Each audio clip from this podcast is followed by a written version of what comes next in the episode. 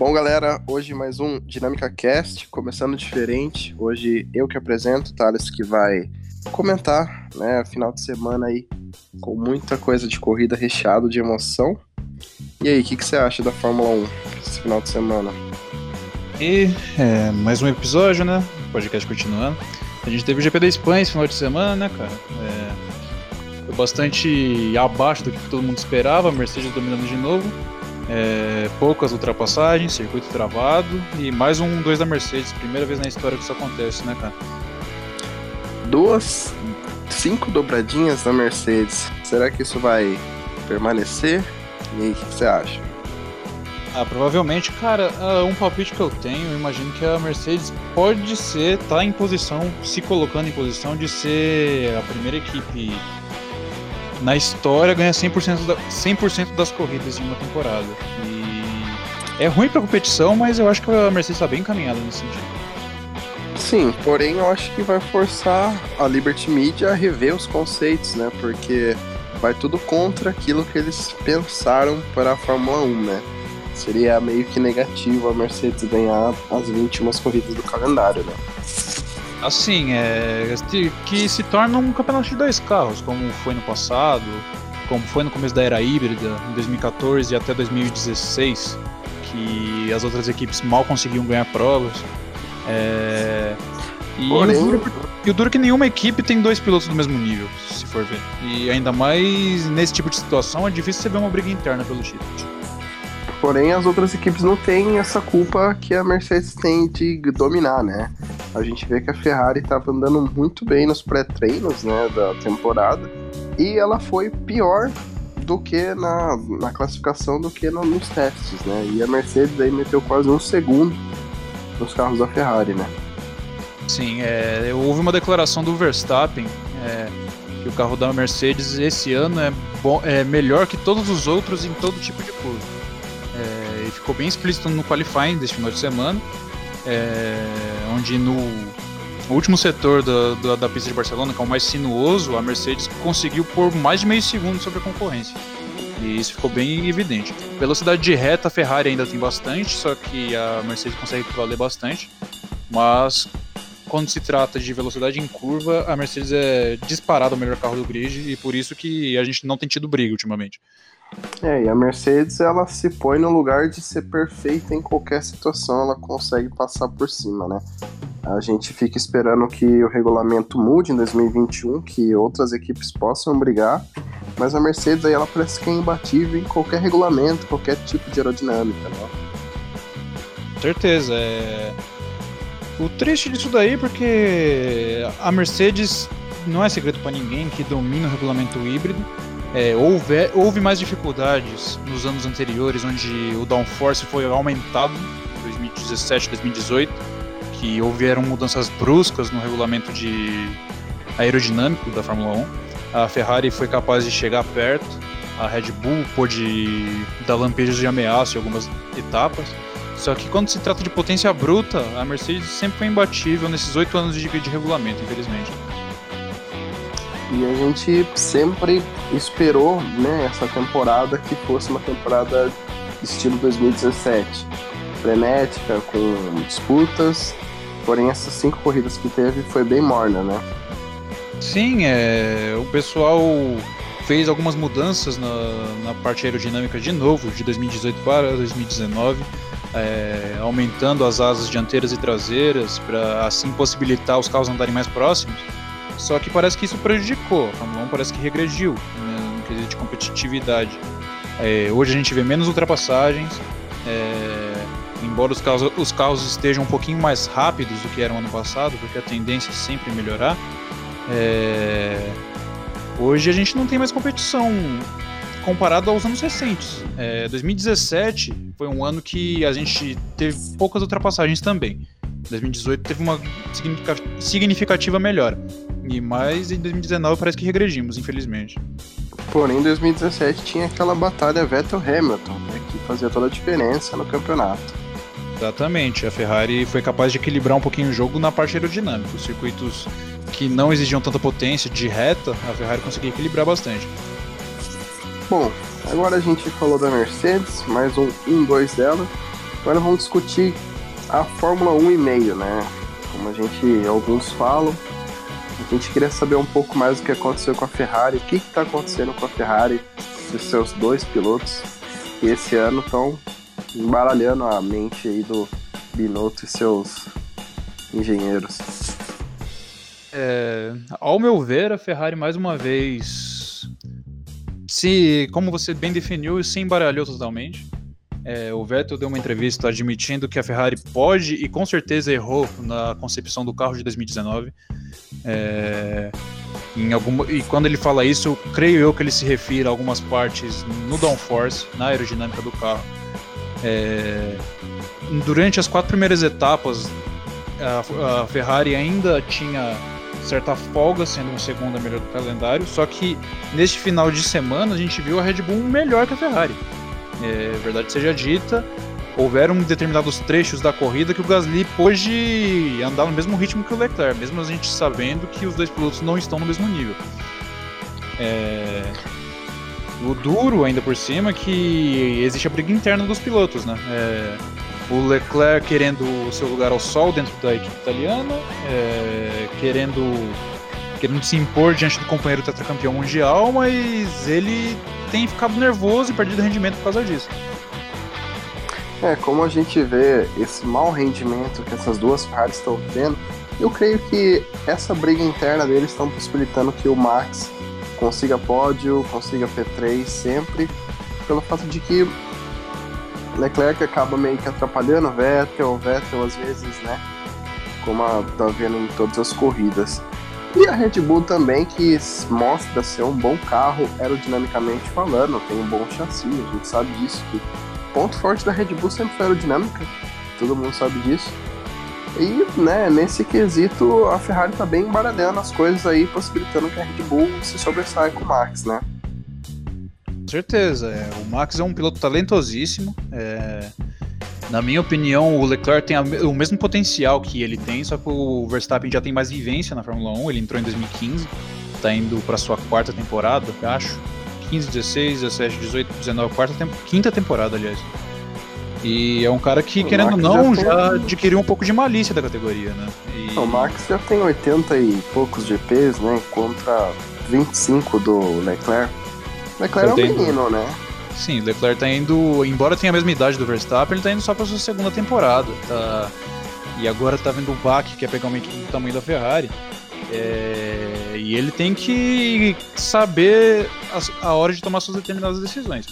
Durante a corrida da Espanha, é, ele começou a chegar no Vettel, que o Leclerc saiu da quinta posição, o Vettel de terceiro acabou perdendo a posição para o Verstappen na largada. É, ele começou a tirar bastante tempo do Vettel, que o Vettel começou a ter problemas de desgaste de pneus. É, o, os rádios da equipe Ferrari definiu bastante isso daí. A Ferrari deu uma ordem de equipe para o Vettel deixar o Leclerc passar, e ele acatou facilmente. O Leclerc passou, abriu, e a partir da primeira parada ele optou, ele optou não, a equipe escolheu para ele uma estratégia diferente. Ele pôs pneu duro para tentar ir até o final. Só que Bom. O Vettel na estratégia de duas paradas, quando ele estava mais rápido que o Leclerc, o Leclerc insistiu em bloquear o carro do Vettel, é, prejudicando a corrida tanto a dele quanto a do próprio Vettel e, consequentemente, a equipe. A gente vê na transmissão os italianos lá no pitwall da Ferrari totalmente bravos, com aquela fisionomia fechada, e é o tipo de situação que o Leclerc com certeza tem que evitar no que acontecendo. Bom, a gente vai ver a melhora, espera a melhora aí das estratégias da Ferrari. Meio de grid a gente viu aí que a Haas melhorou, é, a McLaren pontuou com o Sainz, tivemos um acidente com o Lance Stroll e o Lando Norris, e além disso o Williams né, fechando o grid, e a gente agora vai partir para Fórmula 2, com vitória de Nicolas Lafitte, e a segunda vitória ficou com Nick De Vries. holandês Nick De Vries, que é muito conhecido na Europa Le Mans Series. Ele corre com Guido van der Gar. Conhece esse nome? Com certeza, o mito Guido van der Gar. Cara, e... sobre esse final de semana da Fórmula 2, é, você falou do De Vries, é um piloto que me, eh, me agrada bastante. Eu acho ele muito talentoso. Ele, se eu não me engano, é um dos dois mais velhos do grid da Fórmula 2, tá junto com a Tatiana Caldeirão. É, ano passado fez boas atuações, esse ano conseguiu, conseguiu a primeira vitória na segunda corrida deste final de semana, no domingo de manhã. E certamente, se for para você apontar três pilotos do grid atual da Fórmula 2 que ano que vem possam ter uma chance na Fórmula 1, acho que o De Vries com certeza vai ser um deles. É, como você falou, a corrida do sábado foi vencida pelo Nicolas Latifi já cogita-se ele no lugar do Kubica ainda nessa temporada lá na Williams. Né? Bom, eu acho isso totalmente inaceitável, né? Porque a Williams pode colocar o melhor piloto do mundo, que ela não vai sair da 29 na, desculpa, na décima, décima nona e na vigésima posição, né? Com o Kubica ou sem ele, vai ser um péssimo resultado. E também eu não acho que ele vai sair de disputar o título da Fórmula 2 para figurar aí as últimas posições de Williams, né? Certeza. O Latifi que também já é um piloto de 23 anos, né? É, ele é bastante talentoso. É, tudo bem que ter o melhor carro do grid ajuda, ele conquistou, se não me engano, já três vitórias em seis, em seis corridas disputadas nessa temporada. E ele parenta ser um, um dos grandes nomes promissores. Né? Ele que tem o carro do Sete Câmara, né? Sim. Sete Câmara que esse final de semana na Espanha foi a grande decepção do final de semana, né? É, teve problemas na largada na primeira corrida, é, acabou abandonando e na corrida 2 não foi tão melhor assim, ele acabou apenas na 17 posição. Duas corridas zeradas no final de semana e assim ele vai ficando para trás do campeonato. Né? É uma pena ir pro brasileiro, porém ele que vai testar a McLaren, né? E se ele continuar fazendo essa campanha dele, ele vai juntar ponto para superlicença. Talvez um dia aí a McLaren, outra equipe menor, precise dele, né? Porque título tá um pouquinho longe agora para ele, mas uma com certeza. É, se eu não me engano, é o terceiro, terceiro ano dele, né? E né, você espera de um piloto pelo terceiro ano, segundo numa equipe grande, que ele faça grandes atuações que ele não fez ano passado, não ganhou corrida. Né? Esse ano a gente espera que pelo menos ganhe uma ou duas corridas, né? Certeza. É, o campeonato da Fórmula 2 é mais, é, mais rápido que, que, o da, que o da Fórmula 1. É, muito por causa da questão de logística e tudo mais. Mas o 7, mesmo tendo o melhor carro do grid, eu particularmente não enxergo ele como um dos nomes nem para despontar no top 5 do campeonato. A gente tem o Latifi, campeão de equipe dele, que está em uma excelente fase. A gente tem o Jack Aitken, que é da Campus Racing, que é um excelente piloto. Em Baku fez duas excelentes corridas. A gente tem o Luca Ghiotto, italiano da, da Univirtuose, que fez pole é, briga por vitória toda a corrida, e além do Nick DeVries, né, que, que também é um excelente piloto. Eu acho que o 7, se conquistar uma vitória, me surpreenderia essa temporada. Bom, é quase que obrigação ele conquistar uma vitória, né? A gente deixa de desejar, porque ele na MP Motorsports conseguiu no primeiro ano dele, e depois com a Carlin, e agora com a Prema, né? Não, é Adams, ele tá tendo um resultado muito abaixo do que é esperado, né? De Vries aí que corre muito bem, é, tem o Aitken, que ele tem total parceria com a Renault, né? Talvez seria já um possível substituto do Huckenberg ou do Ricardo, caso ele dê um piti de sair. E a gente vê que tem vários pilotos que já estão encaminhados realmente para a Fórmula 1. E a gente vê que o Sérgio está muito abaixo disso para despertar interesse de outras equipes, né? Com certeza. É, o Sérgio que já é piloto da academia da McLaren, né? E talvez seja o vínculo dele no futuro próximo, desenvolver, desenvolver ajudar a desenvolver o carro da McLaren junto com os pilotos da Fórmula 1. É, mas eu disse os nomes aqui, tem um, um piloto que me chama bastante atenção e se fosse para apontá-lo como futuro campeão da Fórmula 2, talvez no ano que vem, é o Anthony Hubert que é atual campeão da GP3, que agora está na Fórmula 3 Mundial, né? E tá na equipe BWT Arden e toda a corrida ele tá consistente, andando na frente de nomes mais badalados, como às vezes o Sete Câmara, às vezes o Mick Schumacher. E ano que vem, se ele tiver uma equipe melhor, ele certamente vai batalhar por título. Bom, agora a Fórmula 2 está tendo essa fama, né? Uma pena que várias outras categorias tenham sucumbido aí ao fracasso, uma fortíssima Renault 3,5, né? E só tem da Fórmula 2. Final de semana na Catalunha, né? Foi isso. Agora a gente parte para Fórmula Indy, né? Vamos continuar nos monopostos para não perder o embalo, né? A gente teve Fórmula Indy em Indianápolis, corrida que acontece no misto. É, pole do Felix Rosenquist, né? 1-2 da Chip Ganassi. E aí uma prova com muitas surpresas, né? Matheus Leite faz um bom quarto lugar. Corrida com chuva, o menino guiou muito na chuva, uma pena que ele perdeu a posição para o Paginot, que realmente estava muito mais rápido e chegou a vencer a corrida. E aí? Cara, corrida interessante no, no GP de Indianápolis, no trecho misto, né? É, certamente, e, e, por unanimidade, todo mundo que acompanha a categoria vai dizer que foi a melhor corrida do ano até aqui. É, começou seco, começou a chover no período final da corrida. Isso facilitou muito a vida do Matheus Leite, que além de ser um excelente piloto na chuva, é, acertou na estratégia, que pôs pneu de chuva primeiro que todo mundo e foi lá para frente na hora que começou a chover forte. É, o Felix Rosenqvist fez uma boa atuação no começo da corrida, mas foi perdendo rendimento depois que a chuva caiu. E o grande fechar um pódio, né? E Exatamente. O grande destaque da corrida, na verdade, foi Simon Pagenaud, que estava com o nome embaixo lá na lá no na bolsa da popularidade da Fórmula Indy e depois que choveu, o cara virou um animal, passando todo mundo e colocando dois segundos por volta no Scott Dixon, que liderou a prova até duas pro final, para conseguir ganhar a primeira dele em 2019. É, o Paginuca é campeão da Indy de 2017, né, se não me engano. 2000, 2016, minto. E fez uma das melhores atuações dele desde que ele foi para Penske, se eu não me engano. Bom, é, imaginou que tinha que fazer isso para tirar o karma dele de não ganhar, né? Não ganhou ano passado. Uma prova muito boa, né? A chuva foi esse esse tempero final. Jack Harvey, né? Outra surpresa que fez o P3 na prova.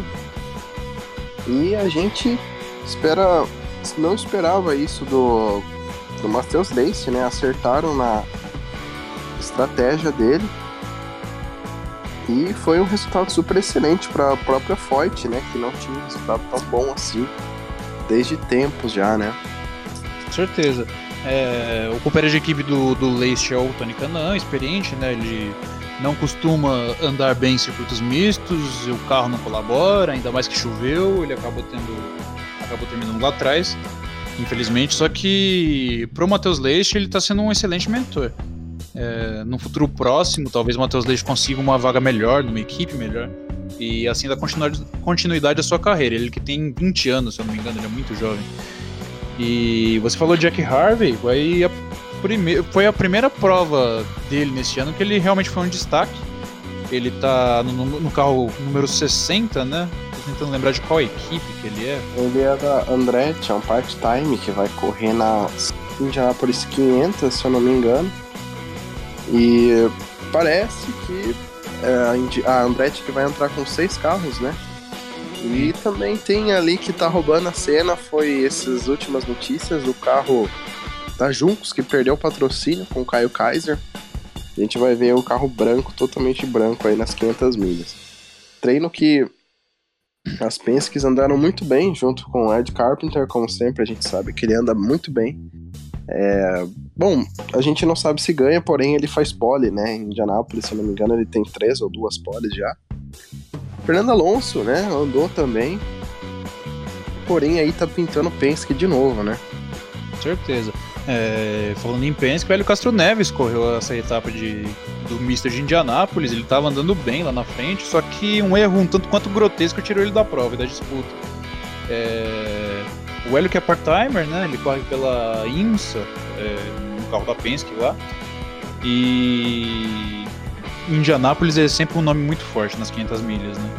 E ele podendo colocar no seu nome no seleto grupo de quatro de poucos pilotos que venceram quatro vezes nas 500 milhas. Né? Com certeza, ele vai fazer a sua segunda participação part-time, né? Quase chegou a ganhar a corrida em 2017 E a gente espera aí mais uma boa prova, né? A gente também espera que o Fernando Alonso faça uma boa prova, né? Alguns esperam, outros não.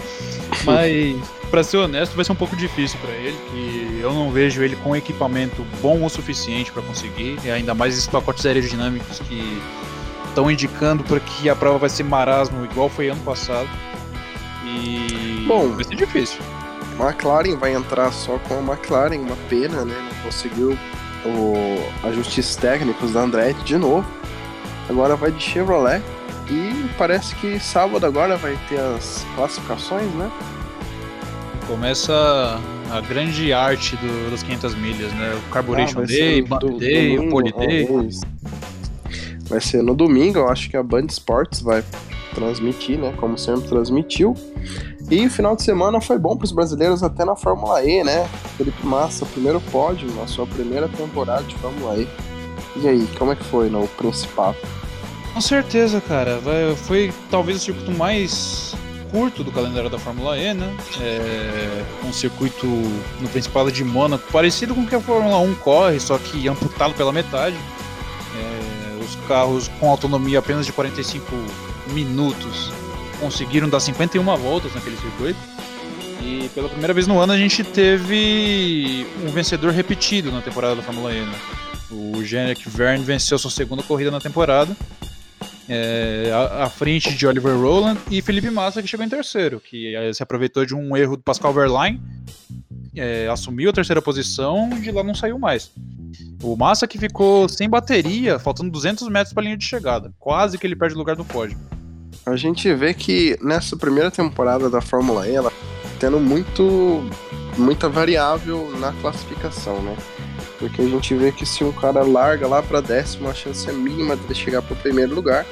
É, você tem ali voltas de classificação e se você errar, você realmente não consegue ficar entre o pessoal da que faz a Super Pole. Né? A gente vê que oscila muito de uma prova para outra o líder, né? A gente vê que agora o líder da, da competição é o Jean-Eric Verne, com 87 pontos. E o Lottery ainda está na segunda posição com 86 pontos. Né, o Fries, que tava, não pontuou essa corrida, né? Ele se manteve em 81.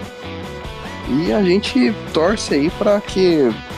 É, já tá acabando a temporada, né?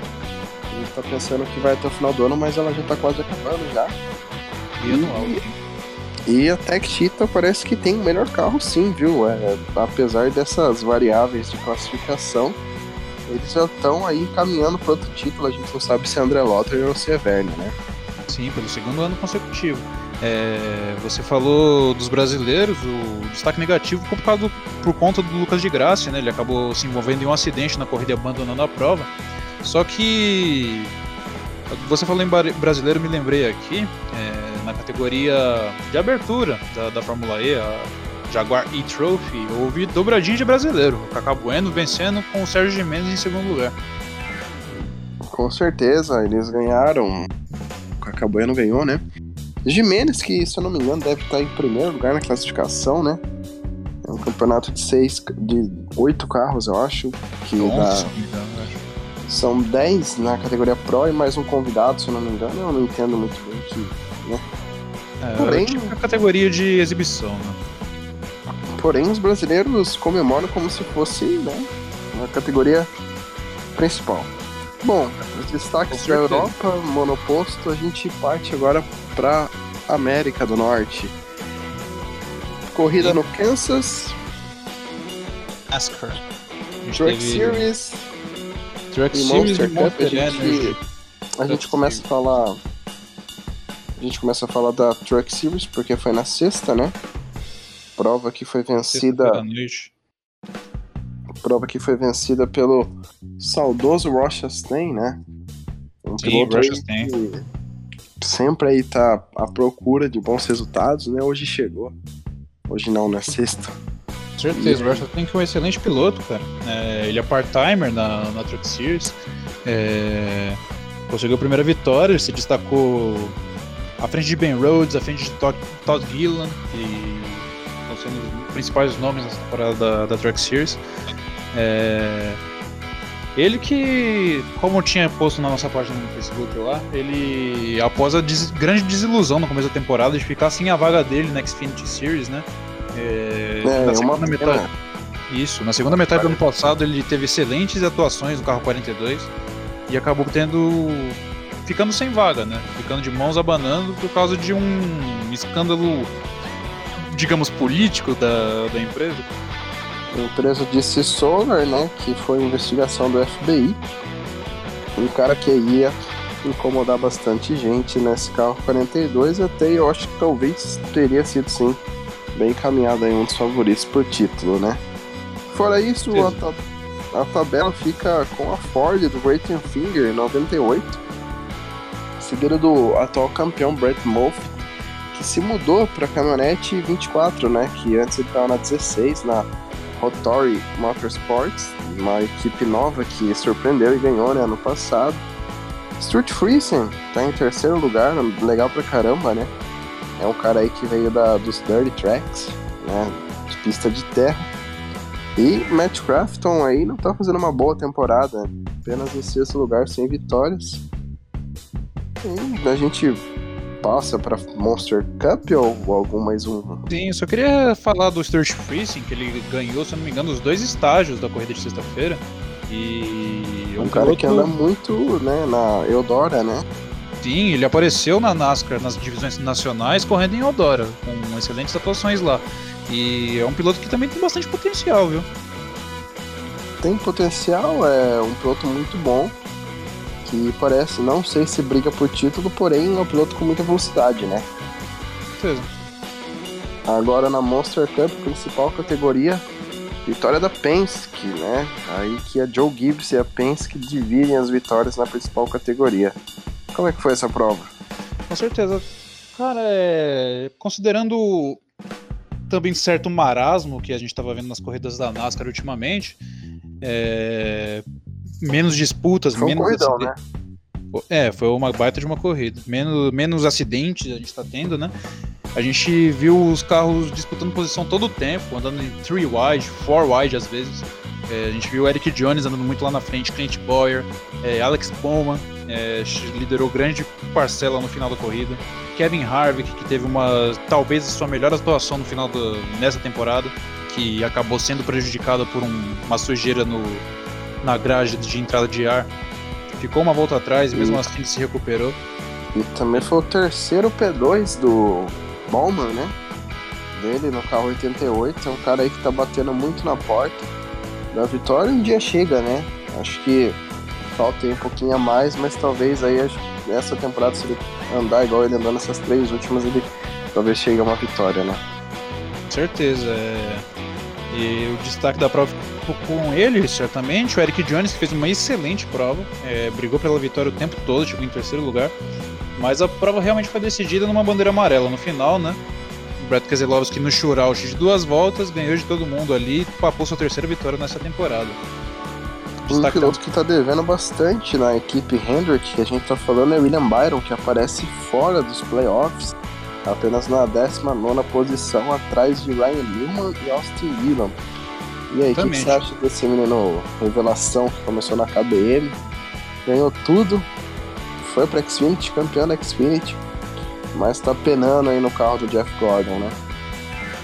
certeza, é, ainda mais no começo dessa, tempo, dessa temporada que botaram Chad Canals pra, pra ser seu chefe de mecânicos. Ele, Chad que pra quem não sabe é lendário por ser o chefe de mecânicos de Jimmy Johnson durante o heptacampeonato.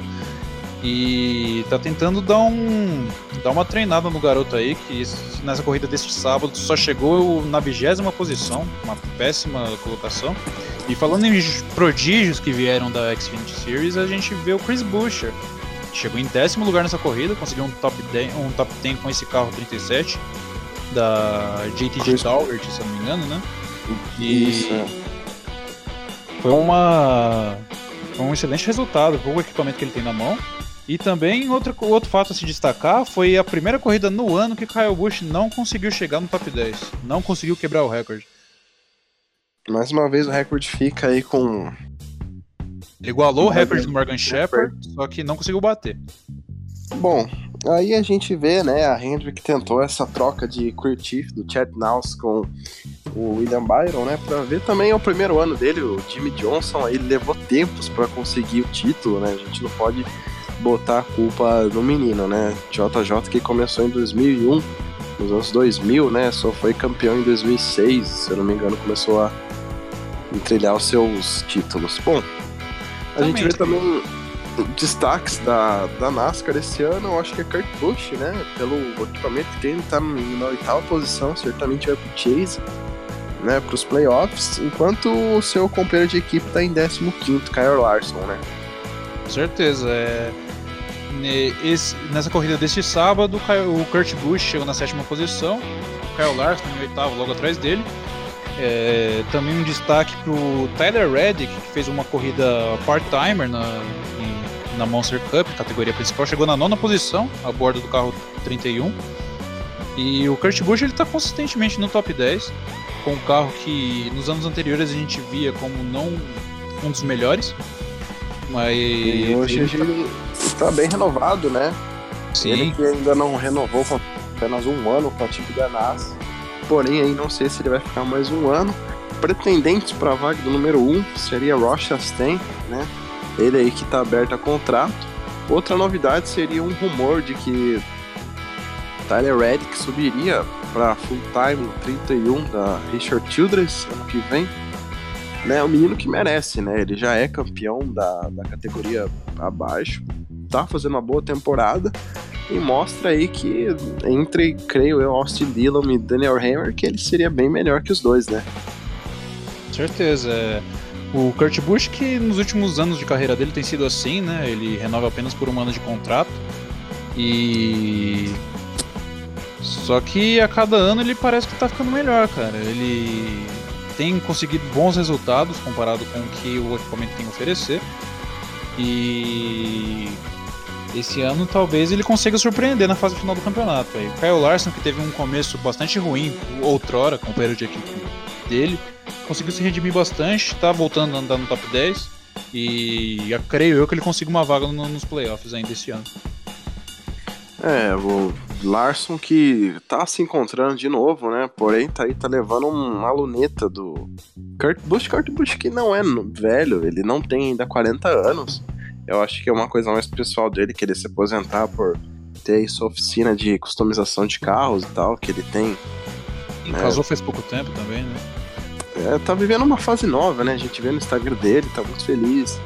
Né? Como sempre, another top 10, né? Toda corrida. Fazer top 10 na NASCAR é uma coisa boa, né? Uma coisa positiva. É como se fosse um pódio, né? Em outras categorias. E a gente vai passar agora, né? Vamos falar um pouco de WRC. Aí eu deixo com você. Certeza, a gente teve a primeira vez WRC no Chile esse final de semana. É, mais uma etapa sul-americana, a gente já tem Argentina, agora a gente tem Chile. E a etapa foi bastante interessante, é, paisagens muito, muito bonitas aqui na América do Sul, né? E rally que foi vencido pelo Otana, que é o piloto estoniano da Toyota. E em rally que ficou marcado pelo fortíssimo acidente do Thierry Neville, piloto da piloto da Hyundai que capotou diversas vezes, uma imagem realmente assustadora para os fãs que estavam ali por perto. Ele e o, e o seu navegador foram para o hospital, mas saíram ilesos do acidente. Os carros do WRC são muito seguros. E com o resultado. Tanaka é o novo líder, né? Bateu hoje e agora é o novo líder dela do campeonato, né?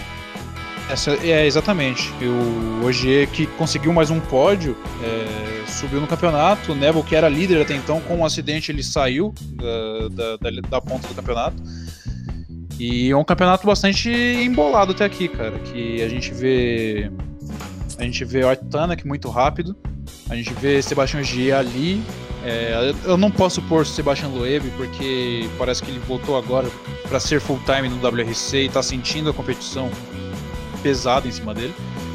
E a gente vê. A gente vê o próprio Thierry Neville, que perdeu o título de maneira muito dramática no ano passado e esse ano tá com sangue nos olhos para conseguir, né? Com certeza. E mais algum destaque? próxima prova, como que vai ser? A próxima etapa do WRC acontece o Rally de Portugal, né? Mas apenas no final do mês, daqui a 15 dias, dia 30 de maio começa. É, final de semana que vem, é, a gente. A gente. Corrida All Stars. Né? Isso, All Star Race da NASCAR, que é o evento de exibição no, no ano, né? É, a próxima etapa da Fórmula 1 é Mônaco apenas. Se eu não me engano, a gente vai ter MotoGP final de semana que vem. Deixa eu só confirmar aqui. A gente vai ter o GP da França, exatamente, lá em Le Mans, é, no próximo domingo. Vai ser, se eu não me engano, acho que é a principal categoria que teremos corrida no final de semana que vem. A gente vai ter os eventos da, da Índia, a gente vai ter. A gente é, vai ter. também da NASCAR, né? Esse final de mês aqui agora vai ser só exibições, né? A NASCAR Star Racing, é, temos também o Carburation Day e o Poly Day, né? Da IndyCar, além do MotoGP, né? A gente vai estar tá preparando uma coisa aí para outra semana que vai ser cheio, né? Mônaco, IndyCar e Charlotte 600. Último final de semana de maio. É, é, é conhecida como a famosa, o famoso Domingo de Gala para quem gosta de automobilismo, né? A gente vai ter o GP de Mônaco, o GP, é, as 500 milhas de Indianápolis e as 600 milhas de Charlotte da NASCAR, tudo no mesmo dia. É, típico dia para quem gosta de corrida não sair na frente da TV, né? Bom, com certeza é um dia maravilhoso, né? Maio, principal mês aí, né? Mágico esse dia. E a gente, para encerrar, né? A gente vai falar um pouquinho dos brasileiros confirmados em Le Mans, que saiu a lista oficial, né? Na principal categoria MP1 temos Bruno Senna, que vai correr na Rebellion, junto com André Lotter e Neil Gianni. Creio eu aí que ele, é, considerando aí que talvez algum Toyota quebre e possa fazer um P2, né, que é um carro que sempre tá... É o melhor carro, né, a Rebellion, né. E na segunda categoria temos na P2 André Negrão, né, esse que você quiser completar aí com o final aí do pessoal certeza. É... O destaque que eu gostaria de dar era os pilotos da Stock que vão correr nessa, nas 24 horas de Le Mans, né? A gente vai ter o Daniel Serra numa Ferrari 488 na GTE Pro. E a gente vai ter o Augusto Farfus, que vai correr na BMW, como, como sempre, né? Também na GTE Pro. E na GT AM, que é a categoria mais mais lenta, digamos assim, do, das que participam das 24 horas de Le Mans, a gente vai ter Felipe Fraga pilotando o Ford GT. E também teremos o brasileiro Rodrigo Batista pilotando outra Ferrari 488. A gente esqueceu de falar do Pipo Derani também, né, que vai correr Ferrari. Né, para quem não entende a diferença entre GTE e GTE Pro Am, né, é um carro aí que com mais assistências e com pilotos amadores né? Categoria aí que tem famosos como Giancarlo Fisichella, né? E esses foram os brasileiros que vão competir na, em Le Mans no mês que vem. Prova que fecha o calendário do WEC com os finalistas do campeonato, né? Prova é, que vai anteceder. Anteceder não, né? Vai dar o desfecho para. Né? É, vai definir o campeão de todas as categorias. Temos aí o campeão de construtores que é a Toyota, obviamente. E a gente vai finalizando por aqui, né? Certeza. É... Final de semana recheado, agora vamos, vamos pra semana que vem ver, comentar o que tá por, por, por vir aí, né? Com certeza. Galera, muito obrigado. A gente vai ficando por aqui e até a próxima. Muito obrigado pela audiência. Obrigado por acompanhar aí. Até a próxima. Viu?